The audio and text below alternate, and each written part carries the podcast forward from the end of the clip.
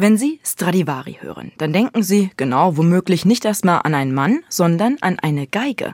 Der italienische Geigenbaumeister war so gut und seine Instrumente so berühmt, dass sie heute noch Millionen Euro wert sind und zu den teuersten der Welt gehören. Ähnlich verhält es sich mit Gottfried Silbermann. Sein Name steht als Synonym für Orgeln. Und seinen Orgeln wird ein weltweit unverwechselbarer Klang zugeschrieben. Sie gehören gewissermaßen zur DNA der sächsischen Musiktradition. Denn am 14. Januar 1683 wird Gottfried Silbermann in Sachsen geboren. Weltgeschichte vor der Haustür. Ein MDR Kultur Podcast. Hallo, willkommen, ein frohes neues Jahr. Schön, dass Sie wieder mit dabei sind. Ich bin Linda Schildbach und ich hoste diesen Podcast, der alle zwei Wochen Geschichten aus unserer Region erzählt. Die, die die Welt verändert oder zumindest Weltgeschichte geschrieben haben. Heute geht es also um den berühmtesten Orgelbauer Deutschlands mindestens. Gottfried Silbermann. Deutschland ist nämlich ein Orgelland. 2018 ist die Tradition in die UNESCO-Liste des immateriellen Kulturerbes aufgenommen worden und damals hat man auch ein paar Zahlen veröffentlicht, wie es im Orgelland Deutschland aussieht, nämlich über 50.000 Orgeln befinden sich in Deutschland. Die meisten stehen in Kirchen, aber es gibt auch etliche in Konzertsälen und anderen Veranstaltungsorten. Interessant auch 400 Handwerksbetriebe zählte man damals, 2017 noch in Deutschland, die Orgeln für die ganze Welt bauen.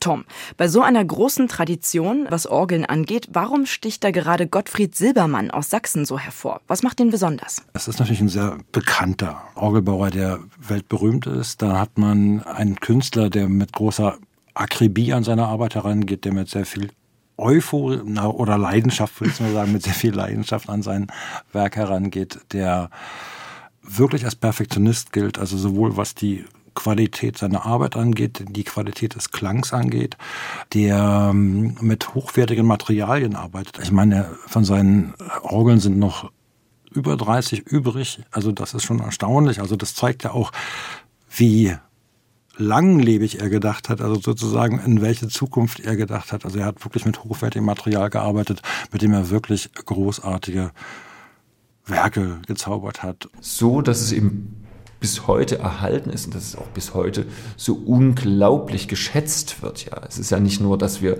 die Instrumente noch haben, sondern gerade hier in Sachsen in Freiberg mit der großen Domorgel haben wir ein Instrument, zu dem kommt die ganze Welt gepilgert. Sagt Albrecht Koch, das ist der Domkantor und Domorganist in Freiberg. Mhm. Und die ganze Geschichte, die hören Sie jetzt im Feature von Thomas Hartmann. Natürlich auch in diesem Jahr gesprochen von Conny Wolter.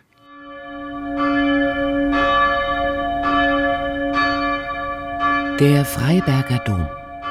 Was uns hierher führt, sind Kunsthandwerk und Musik, ist ein Instrument, für dessen Bau man Jahre benötigt, ehe es 1714 fertig ist.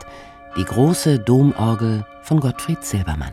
Von den Dimensionen ist es schon ein sehr raumfüllendes Werk, was einen ergreift, wenn man jetzt in den Dom kommt und sich dann umdreht und hinter sich nach oben schaut, weil die Orgel eben nahezu die Hälfte der Westfassade einnimmt und mit über zehn Metern Höhe natürlich eine große Wucht im positiven Sinne ausübt und durch die wundervolle Gestaltung auch in Gold, Grün und Rot auch ein unwahrscheinlich farblicher Lichtblick in dieser Kirche ist, die sowieso ja schon sehr hell und schön ist. Gibt sich Albrecht Koch, Kantor und Organist im Dom, alle Mühe, dem Hörer und der Hörerin einen sinnlichen Eindruck von diesem Musterbeispiel Silbermannschen Könnens zu geben.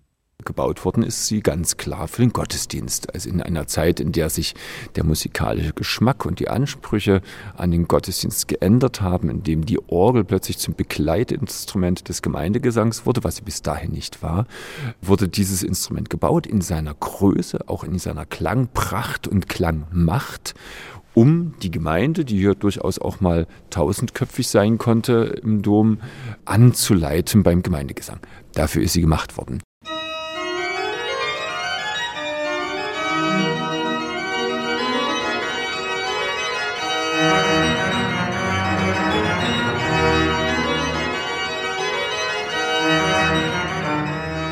Die Silbermann-Orgel hier in Freiberg ist die älteste noch existierende Orgel von Gottfried Silbermann gleichzeitig auch ein Stück weit sein Meisterwerk gewesen. Mit der Orgel hat er sich in Sachsen richtig bekannt gemacht. ist inzwischen über 300 Jahre alt und schon mal dadurch eine absolute Besonderheit. Weitere wichtige Besonderheit ist, dass diese Orgel noch zum aller, aller, allergrößten Teil original erhalten ist. Lobt der Orgelbauer Christoph Rühle das Werk des namhaften Kollegen und seine Hingabe. Dazu kommt natürlich, dass die Orgel, wie eigentlich alle Silbermann-Orgeln, technisch wirklich perfekt gebaut ist, dass Silbermann großen Wert darauf gelegt hat, eine absolute Perfektion abzuliefern in Bezug eben auf die ganze Verarbeitung, in Bezug auf die ganze Technik und Funktion, aber auch in Bezug auf den Klang deiner Orgeln. Wenn ich in Orgelbauwerkstätten fahre, in Deutschland, auch außerhalb von Deutschland, dann finden Sie dort immer wichtige Orgeln oder die Lieblingsorgeln der Orgelbauer hängen. Und das sind ganz verschiedene Orgeln, aber Sie können sich sicher sein, Sie finden immer unter diesen Instrumenten, die dort als Bilder hängen, Einmal die große Freiberger Domorgel von 1714. Auf die können wir uns irgendwie alle einigen als etwas ganz Einmaliges und Besonderes.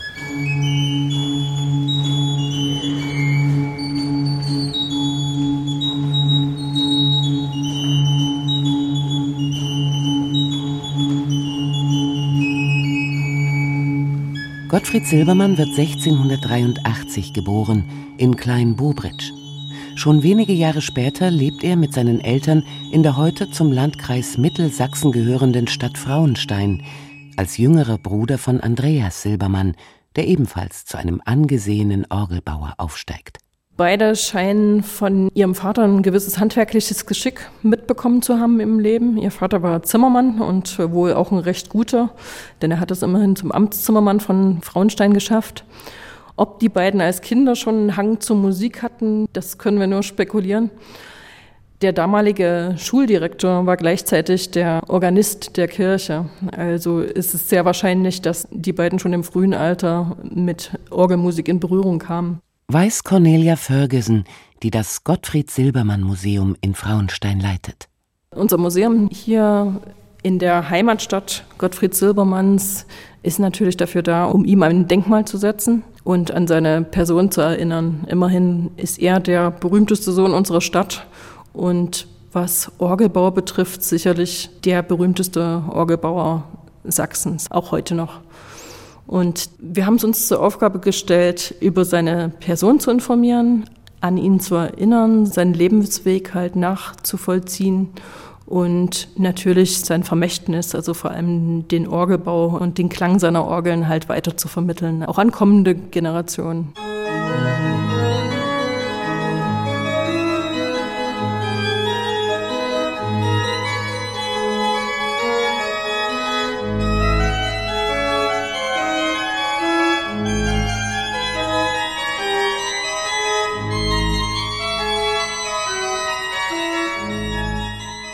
Gottfried Silbermann verschlägt es nach Straßburg. Er wird zum Orgelbauer herangebildet durch seinen inzwischen hier lebenden und wirkenden Bruder. Freilich kommen beide überein, dass Gottfried nicht zum unmittelbaren Konkurrenten werden darf und die Stadt später wieder zu verlassen hat. Und das führt ihn nach Jahren 1710 zurück nach Frauenstein. Da war es nun mal gerade so, dass die Orgel hier in der Stadtkirche in Frauenstein sich gerade in sehr schlechtem Zustand befand. Und der Rat der Stadt bat ihn, er solle sich die doch bitte mal anschauen und die reparieren. Das hat er auch gemacht. Er hat sie sich angeschaut, aber reparieren wollte sie nicht. Er hat dort darauf bestanden, dass er dort eine neue Orgel bauen könne oder würde. Und damit er das aber den Stadtvätern damals ein bisschen schmackhaft machen konnte, hat er gesagt, er würde diese Orgel halt zum Materialkostenpreis bauen und würde es für sich selbst keinen Lohn dafür verlangen. Ganz selbstlos aber ist die Tat von Silbermann nicht. Zum einen hatte er ja damals noch keine Orgeln zu seinem eigenen Namen. Also die, die er mitgebaut hatte, die waren ja im Grunde im Namen seines Bruders. Das heißt, er brauchte ein Referenzobjekt. Zum anderen hat er es so begründet, und das ist eigentlich ein wunderschöner Spruch, den drucken wir normalerweise auf alle unsere Broschüren. Aus Liebe zu Gott und weil Frauenstein mein Vaterland. Die Orgel stand nicht allzu lange, denn 1728 hatten wir dann den großen Stadtbrand. Da ist die Orgel wieder mit abgebrannt.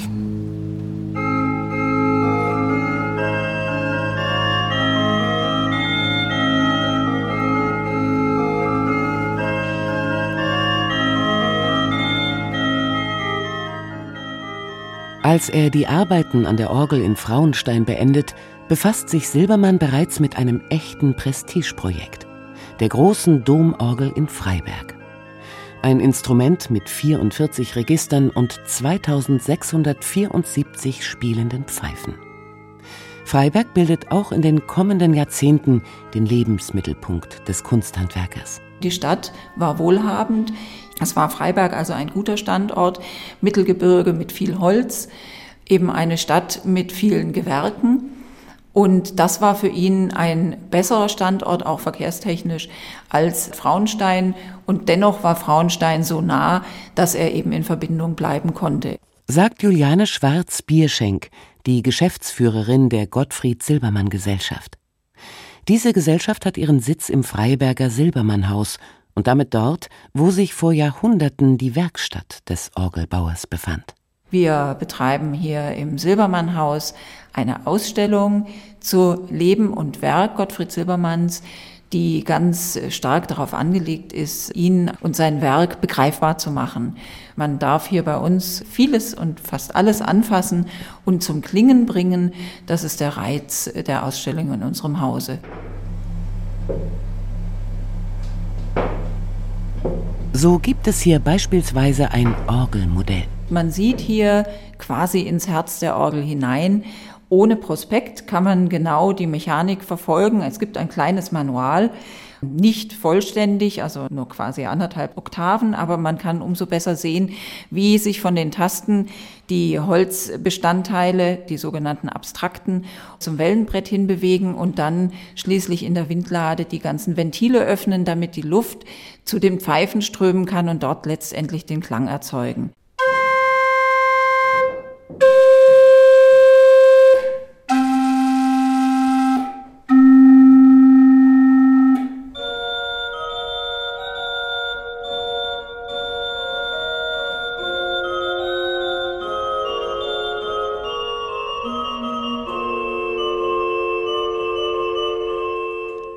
Silbermann baut für Dresden, Chemnitz, Rötha oder Pfaffroda, bloß nicht zu weit weg von zu Hause. Der königlich polnische und kurfürstlich-sächsische Hof- und Landorgelbauer, den Titel darf er ab 1723 führen, könnte durchaus im Ausland arbeiten, aber für ihn besitzt das keinen Reiz. Weil er ein Pragmatiker war und einfach in der Gewinn-Verlustrechnung festgestellt hat, hier in der Region zu bleiben, bringt es ihm mehr Gewinn. Silbermann will seine Energie nicht bei großen Reisen verlieren, er investiert sie lieber in die Güte seiner Werke. Der Silbermannsche Klang. Der hat so eine Weite, der hat die Weite der erzgebirgischen Wiesen oben auf dem Gebirgskamm. Er baut ein Orgel mit einem unwahrscheinlich guten Fundament im Bass. Er baut Orgeln mit Kraft, die aber wiederum nie schrill sind. Das ist ja so die Gefahr im barocken Orgelbau, dass die hohen, kleinen Pfeifen, die Mixturen, die Klangkronen, dass die dann irgendwann so im Ohr wehtun, weil sie doch zu hell, zu scharf sind. Und er schafft das alles so ausgleichend zu intonieren und schon in jungen Jahren in einer Vollkommenheit zu haben, dass es eben dann sein ganzes Leben lang immer weitergetragen hat in dieser Vollkommenheit. So Domorganist Albrecht Koch. Und insofern könnte man sagen, hat er den Klang revolutioniert. Das klingt so ein bisschen nach einem Superlativ. Das heißt ja nicht, dass der Klang vor ihm schlecht war oder so. Aber er hat eine Qualität in der Tragfähigkeit, im Volumen, in der Kraft und im Wohlklang nochmal reingebracht, die außergewöhnlich und einmalig ist. Die in Straßburg gesammelten Erfahrungen erweisen sich hierbei als sehr nützlich. Silbermann kombiniert die elsässischen Einflüsse mit Aspekten des mitteldeutschen Orgelbaus, urteilt Cornelia Ferguson. Und hat es im Grunde geschafft, den Zeitgeschmack dieses Barock wirklich perfekt zu treffen. Und er hat sicherlich dort einen Klang erschaffen, den man damals hier noch nicht gekannt hat und hat damit im Grunde auch einen Standard gesetzt für den Orgelbau selbst in unserer heutigen Zeit noch.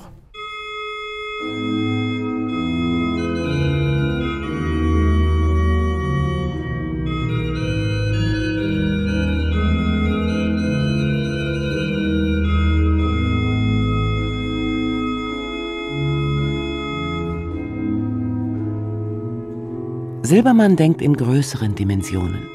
Seine Werke sollen von langer Lebensdauer sein. Er will der Beste sein. Und das bedingt, dass er mit dem Besten arbeitet. Der Orgelbauer legt großen Wert auf handwerkliche Perfektion und gutes Material. Wir haben einen sehr hohen Metallanteil bei Silbermann, höher als bei anderen Orgelbauern. Klanglich spürt man da keinen Unterschied, aber es ist natürlich viel haltbarer. Ins Metall kann der Holzwurm reinbeißen, wie er will. Da wird er nie hineinkommen. Er hatte zum Beispiel selbst ein Materiallager in Freiberg, wo er das Holz, was er verwenden wollte, teilweise bis zu 20 Jahre dort gelagert hat, damit er die besten Bedingungen hatte oder das beste Material zur Verfügung hatte. Außerdem hat er sogenanntes englisches Zinn verwendet. Das war die höchste Qualität Zinn für die Zinnpfeifen, die er halt in seinen Orgeln verbaut hat. Das erzgebirgische Zinn war ihm nicht gut genug. Er hat englisches Zinn gekauft. Ihm war eben das erzgebirgische Zinn nicht rein genug. Da gab es zu viele Inhaltsstoffe, zu viele andere Metalle, die mit der damaligen Technik nicht aus der Legierung zu entfernen waren. Das mochte er nicht, deswegen hat er eben englisches Zinn gekauft, was deutlich reiner war. Dieser Anspruch an sich und seine Arbeit bringt Silbermann schon zu Lebzeiten viel Wertschätzung ein. Aber eben dieser Anspruch kann für andere durchaus seine Schattenseiten haben. Christoph Rühle. Wenn Gottfried Silbermann eine Anfrage bekam, eine neue Orgel zu bauen, hat er sich als erstes die Kirche angesehen und in der Kirche auch verschiedene Klangversuche gemacht. Und da konnte es durchaus auch vorkommen, dass die Kirche durchgefallen ist. Dass die Gemeinde ihm zwar bezahlen konnte, ihn auch gerne bezahlen wollte, ihm sogar mehr geboten hat, als er wollte, aber dass er gesagt hat, in diese Kirche baue ich keine Orgel, weil das vom Klang her einfach nicht passt.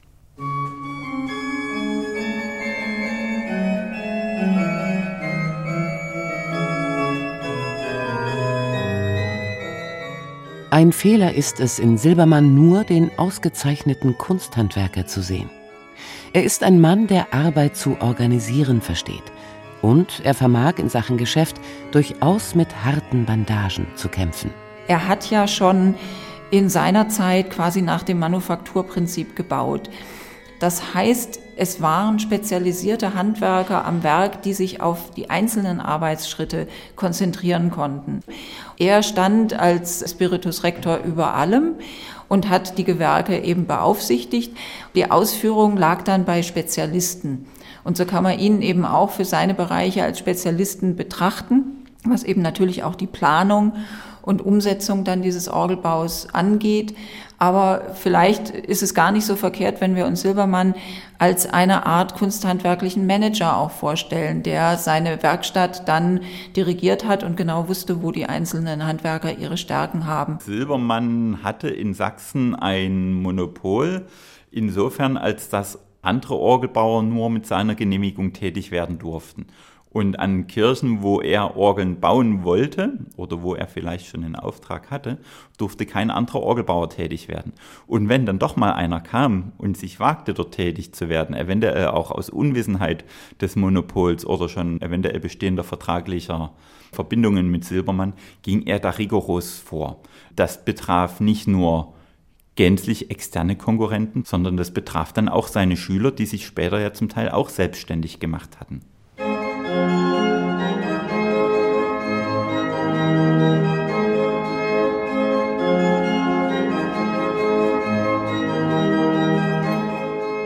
Silbermann hat gewusst, wie man nachhaltig baut.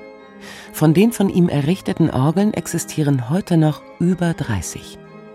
Dass er sich auf die Region fokussiert hat, macht die Orgellandschaft Sachsen so attraktiv. Vier seiner großartigen Werke befinden sich dort, wo er viele Jahre verbracht hat, in Freiberg. Und eine davon ist die große Domorgel.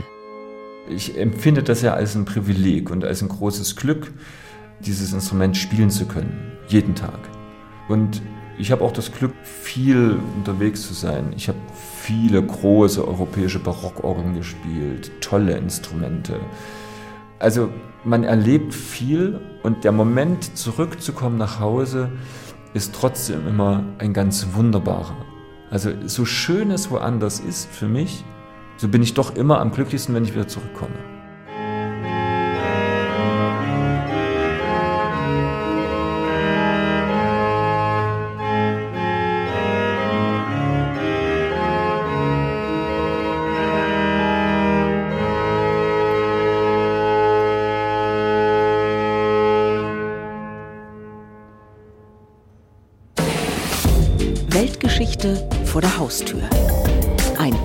MDR Kultur Podcast.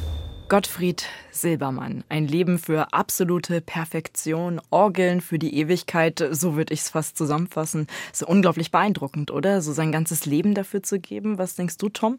Ja, das ist schon eine Persönlichkeit, also man kann ja so schwer sagen, dass sie einen beeindruckt im Sinne einer Persönlichkeit, weil man weiß ja dann doch relativ wenig über ihn.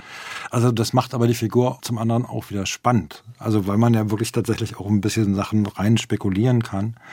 Ich fand es zum Beispiel sehr interessant, also wenn man nach Freiberg fährt, in den Dom sich das Werk da anguckt, also sich die Orgel, die große Freiberger Domorgel anguckt, das ist natürlich wirklich eine ganz großartige Geschichte. Ich habe die also auch nicht zum ersten Mal gesehen, aber zum ersten Mal doch mit einem anderen Auge gesehen, weil ich war schon ein paar Mal in Freiberg und zum Fasching und äh, tatsächlich. Da hattest du dich Mal. als Orgel verkleidet? Nee, das hatte ich nicht tatsächlich. Ich war äh, technisch, also als Techniker unterwegs tatsächlich. Und das ist eine ganze Weile her, das war in den 90ern und das ist deswegen so ein bisschen aus dem Blickwinkel verschwunden. Hm. Die Orgel, gerade in so einer Kirche, die hat ja immer was so sehr ehrfürchtiges, majestätisches, oder? Gibt es ja nicht ohne Grund, das haben wir vorher schon besprochen. Irgendwie Orgel hat ja einen Ruf in der Instrumentenwelt. Ja, genau. Sie ist die Königin der Musikinstrumente und das mit gutem Recht. Ich meine, vergleicht die doch mal mit einer Gitarre, Banjo und so.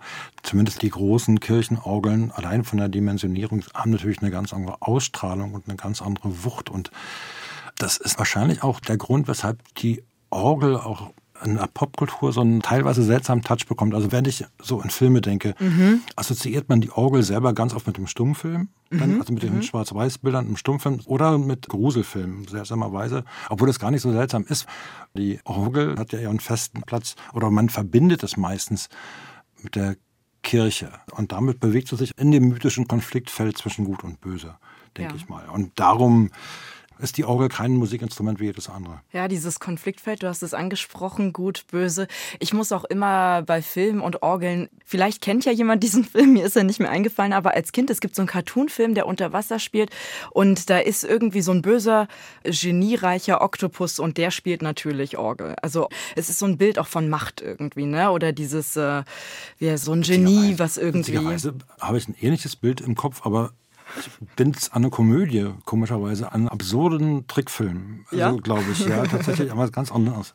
Lassen wir die Kirche im Dorf und die Orgel in der Kirche. Aber die Orgel war ja ursprünglich gar nicht zuerst in der Kirche, sondern wenn man in die Kulturgeschichte der Orgel guckt, mhm. dann gibt es die ja schon ganz, ganz lange. Also wenn man so ein bisschen recherchiert, findet man, dass das im dritten Jahrhundert vor Christus eigentlich zum ersten Mal so eine Orgel entstanden ist, weil da so ein Tüftler das für seinen Vater, der Vater Vater war Friseur in Alexandria und so ein Mann, der hat dann angefangen, so eine Art höhenverstellbaren Spiegel zu bauen, wasserbetrieben mit Druckpumpe und all das. Und so entstand dann so eine erste Orgel, ein Wasserblasinstrument. Hm. Und die Griechen, die fanden das dann super, haben das übernommen und veranstalten Wettbewerbe. Und was ich dann spannend fand, die Römer untermalten die Gladiatorenkämpfe und andere Veranstaltungen immer mit der Orgel. Und wir denken natürlich erstmal an die Kirche und das, aber natürlich zu Gladiatorenkämpfen, so eine ordentliche Orgel mit so einem ordentlichen. Hat was Mächtiges, ja. Hat macht, was Mächtiges, ne? Was, klar, du denkst natürlich immer normalerweise,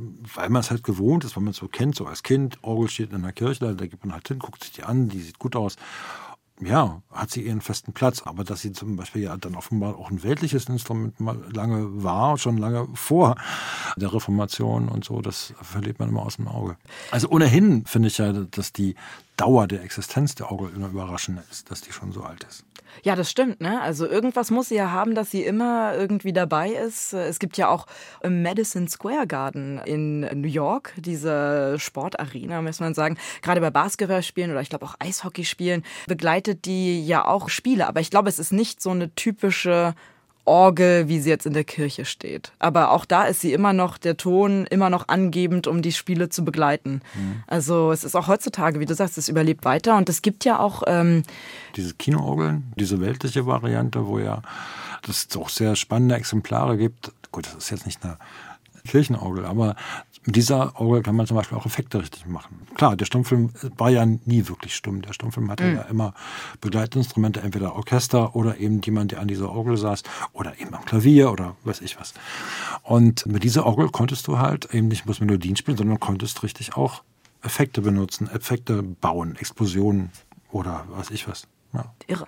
Ja, finde ich auch toll. Ja. Ob das Herr Silbermann wusste, als er seine Orgel gebaut hat, mit so viel Liebe und Hingabe und Perfektion, man muss es ja wirklich sagen, absolute Perfektion. Ja, der wird wahrscheinlich dann auch gesagt haben, um Gottes Willen, was da raus wird. Die Jugend verdirbt alles, auch wenn die erst Jahrhunderte später kommt. Ja, genau. Tom Hartmann legt Worte in Gottfried Silbermanns Mund. Der Arme, wenn der wüsste.